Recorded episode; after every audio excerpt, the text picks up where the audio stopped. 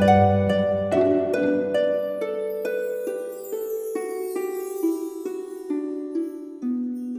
イルセラピーでバラ色の人生。宇宙とつながるミオラジオ。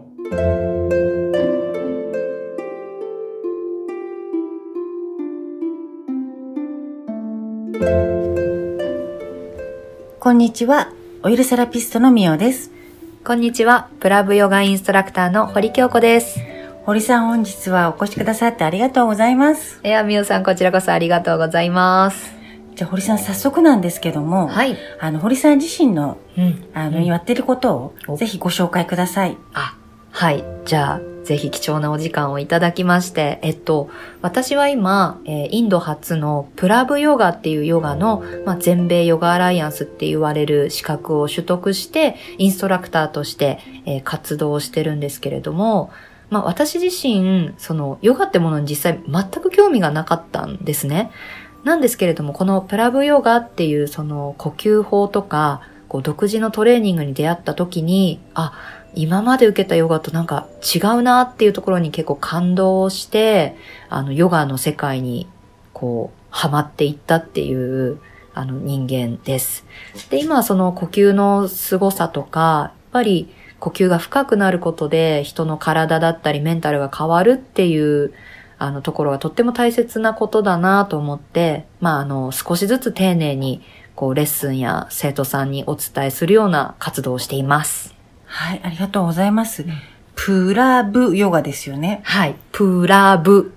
プラブヨガです。はい。それね、最初、こう、聞き取りづらくて、って3回ぐらい聞き直しますよね。ブラフヨガですかとか。そう、なんか言っても間違えて書いてそうそうそう。なかなかね、聞き慣れないんですけど、あの、プラブヨガのプラブという言葉自体に意味があるというよりかは、あの、ヨガでいうプラーナ、生命エネルギーの P とか、えープラブヨガの R、ラビーという火の力とか、こうそういった、えー単語を5つ ?6 つ 並べて、あの、総称してプラブヨガと呼ばれていて、うんまあ、いろんなその悟りの力とか、呼吸とか、えーそういった思いやりとか気づき、決断っていう意味がこのプラブの中に入ってるんですけど、これらを総称して、えっ、と、プラブというのは神様のという意味の神様のヨガだよっていうふうに私たちは師範から学んでいます。神様のヨガ。神様のヨガ。うん実はね、私も、あの、うん堀さんのヨガをね、プラブヨガを受けたんですけども、うんあの、私自身も体にね、いつも向き合って、まあ、うん自分自身とお客様の体ってことを触れてるんですけども、はい。ヨガね、実はあんまりピンときてなかったんですよ。いや、私も。あの、なんかポーズ取って、はい。何これみたいな。はい、腹式呼吸して、みたいな。なんかず、あの、はっきり言ってあんまり面白くなくって、あー同じです。全然続いたことはなかったんですけども、うん、うんあの、堀さんのヨガを受けたら、うんプラビヨガを受けたら、はい。あれこれ違うぞっていうのと、やっぱり受ける前と後のうん体感も違ったりととか、あの、なんて言うんでしょう。体感派なのでね、私は。えーそうですねあ、これは体にいいぞっていうのうんうはすごくわかりました。いや、本当に、あの、そのミオさんに言っていただけてる感想が、私が初めてプラブヨガのレッスンを受けた時の感想そのものと言ってもやっぱ過言ではなくって、うんいや、すいません、私がヨガを知らなかっただけでしたみたいな。そうなんですね。というか、まあ、やっぱりそのね、世界中に今しやってる方がいて、ライセンス化されて、こう、体系化されてる再現性の高いものになっている分、あの、細かいものとか、うんちょっとこう、なんて言うんですかね。やっぱりインストラクターの数も増えてますし、そうやって増やしていきやすいような仕組み化されたことで、こう、広まっていますけどね。広まってはいるんですけど、私はやっぱりその、ハマりきらなかった時っていうのは、これの何がいいんだろうとか、うん。まあ、確かにちょっと筋肉痛になって汗はなんとなくかいて気持ちいいなっていう印象だったヨガが、まあちょっとプラブヨガのレッスンをこう受けた時には、逆に呼吸をしすぎて一瞬体調をぐわっと崩したりとか、うんでもその後、ちょっと休んで復活した時に、あれ？体の中のエネルギーがすんごい流れてるぞ、みたいなあの、それを感じられた時が、やっぱり大きく違いましたね。うん。本質的だなってすごく本能的に体で感じて。やっぱり。うん。そう、私も本質的っていう言葉大好きなんですけど、ね あの、追求していくタイプなので、はい。多分このヨガが、うんうん。いわゆるポーズを取りますとか、なんかうん。おしゃれヨガとかじゃなくって、うんあの、この動き一個はい。がどういう意味があるのかっていうのをね、説明してくれるんですけど、うんうん。なるほどなって思いながら受けられるので、そうですね。ちょっと違いますよね、他のヨガとは。かなり違うっていうのと、結構私はその自分が指導する側になった時に、堀さんのはもう徹底的に呼吸法だねとか、呼吸レッスンだねこれはって言われることがこう、あの、度重なった時に、なんか自分自身はヨガを広めることが大事って思ってる人間ではなくって、あの、呼吸することの凄さとか、それで変わる体の変化とか、その素晴らしさとか感動体験を自分がしたことで、気づいたら多分そこにすごく重きを置いてお伝えしてるんだなっていうことを生徒さんの反応で感じたんですよね。うん、本当そうですね。呼うん吸が大事っていうのは私ももう重々承知してるんですけど、うんうん。あの、やっぱりこう、なかなか、まあ、お客様ね、私もセラピーに来るお客様に呼吸の大事さっていうことを伝えてるんですけど、うん皆さん多分うん身につかない。そうですね。無意識に普そ段してるものですからね。うん。だからやっぱりヨガ、ね、プラブヨガっていうことを通して、こう、呼吸うんうん。のこう習慣が身についていったらね、本当にこれは素晴らしいものだなっていうふうに思ってます。いや、本当にそう思いますし、今でこそこう、瞑想っていうものが結構世の中にはうん必要とされたりやる人がこう増えてきた中で、とはいえ、瞑想ってものももともとこう、ヨガの中に入っていて、で、瞑想をしていくにも、あの、呼吸からやっぱり誘導していったりとか、脳にたっぷり酸素を送ってとか、あの、こういうのを脳波を測る機械で測ると、やっぱりこう、深い呼吸してる時って、脳もアルファ波が優位になっていたり、そうやって集中とかリラックスしてる状態がやっぱり作れたりとかするので、結局何をするにもまず実は呼吸が一番大事っていうのが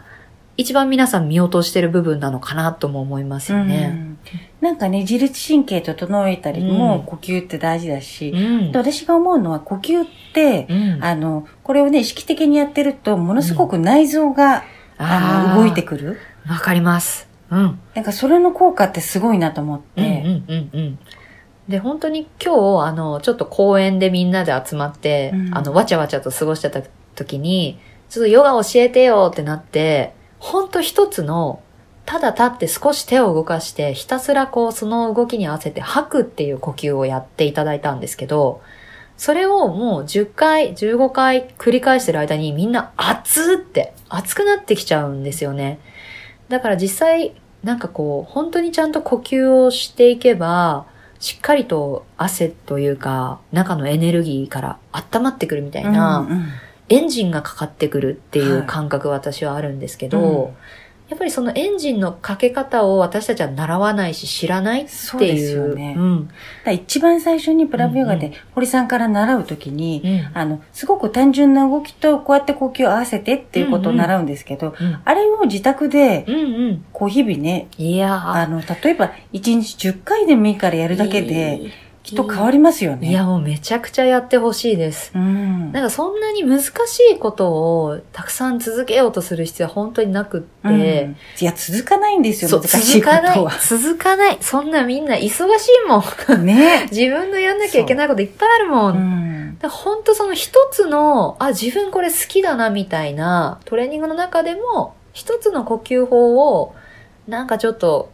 あの、なんだろう、 Zoom のね、ミーティングの合間にとか、うんどこでもできますよね。どこでもできる。もうヨガマットもいらない。うんうん。だから本当普通のヨガじゃないですよね。そうですうね、ん。本当になんかヨガの深い部分みたいな、うん。根本的な部分っていうのを私はこのプラブヨガから教われて、まあそんなヨガにね、出会えたっていう、もう結構奇跡だと思うので、はい。そんなね、スストイックな堀さんは、実は、ね、ストイックにこのプラブヨガにのめり込んでいってますけども、うんもともと女優さんなんですよね。おはい、そうなんです。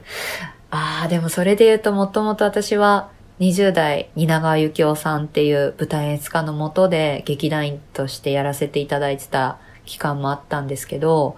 あの、蜷川さんいつも、いい俳優ほど緊張するんだよっておっしゃられてたんですよね。そうなんですか。そうなんです。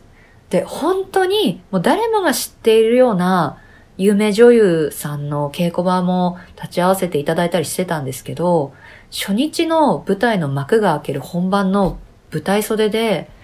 本当にこう、ちょっと小さくなってガタガタ震えてるようなことだってやっぱりあるんですよね。うーんけど、その中で私たちは、その、緊張っていうものをやっぱり落ち着けるために、こう自然に俳優の時も、あの、たっぷり深呼吸をしたりとか、あの、息、自分のその吐く息、吸う息っていうものにこう集中をして、舞台上に出ていくみたいなことって、俳優時代もしてたなっていうのは、ヨガを学んで、なんか、こう振り返れることがあるというか、じゃあ呼吸で自分のメンタルもやっぱりコントロールして、してたんですね。そうですね。うんそれはやっぱりしてましたし、あとやっぱりその、ミオさんも、こう、オイルで、こうね、あの、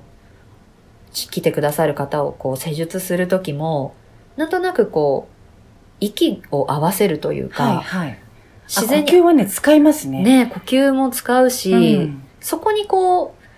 あの、お客さんがこう乗ってくるみたいな感覚ってあると思うんですけど、やっぱ息を合わせるって、まあ舞台上とか仲間たちともやっぱしなければいけないことだったし、舞台とかだとやっぱり間とかも大事にしたりするっていう中で、ね、セリフを喋るのにも、どこかでその一呼吸吸わないといけなかったりとか、うん息ってほんと知らない間にめちゃくちゃ使ってるんですよね。そうですうん、ね。うん、うんうん。呼吸でね、息っていうのを、ほら息を合わせるとか、うん日本語でもいっぱいありますね。そうなんですよ。はいはい本当に、あの、心情を表す言葉に呼吸ってよく使われていて、やっぱり、息詰まるとかも、息が詰まってるっていうお話じゃないですか。で本当に息詰まるって、多分体硬くなって、うん心も硬くなって、呼吸が浅い状態はいはい。で脳に血がいかなくて判断能力が鈍ってるみたいな解釈もやっぱりできると思うので、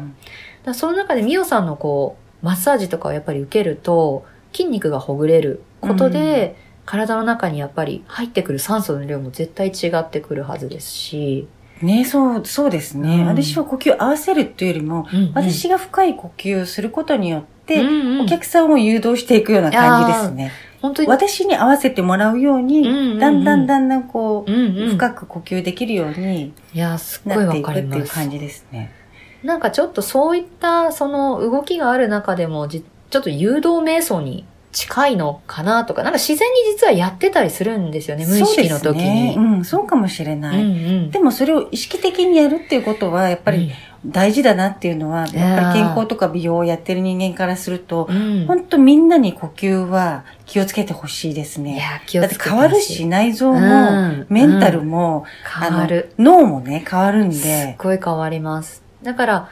なんか何かいろんな自己啓発的なものを学んでも、スクールに行ってお金をかけても、なんか変わりきってないんだよなっていう人は、このなんか生命の原点である、呼吸一回やった方が本当早いんじゃないかなって、うん。最近は思うようになってきました。うんもうなんかヨガのことでも、ポーズのことじゃなくて、ほぼね、本当一番大事な呼吸の話をしていただいたんですけども、うんうんそんな堀さん、あの、八ヶ岳に住んでいられて、今、うんうん東京に越してきまして、うんうんこれからね、どんどんヨガ教室を、はい。あの、開催ね、していただいて、私ももう早速早く行きたいんですけども、嬉しい。まだね、ちょっと、ここでいつっていうことはできないので、準備中で。はい。はい。なので、あの、ちょっと受けてみたいなっていう方は、うん私の方に連絡いただければ、はい。あの、個別に堀さんの方におつなぎしますので、ありがとうございます。はい。いや、皆さんこんな呼吸の話を熱心に聞いてくださって、本当今日はありがとうございます。ありがとうございました、堀さん。はい。またよ皆さんろしくおありがとうござい願いし。ます。それでは皆さん、ごきげんよう。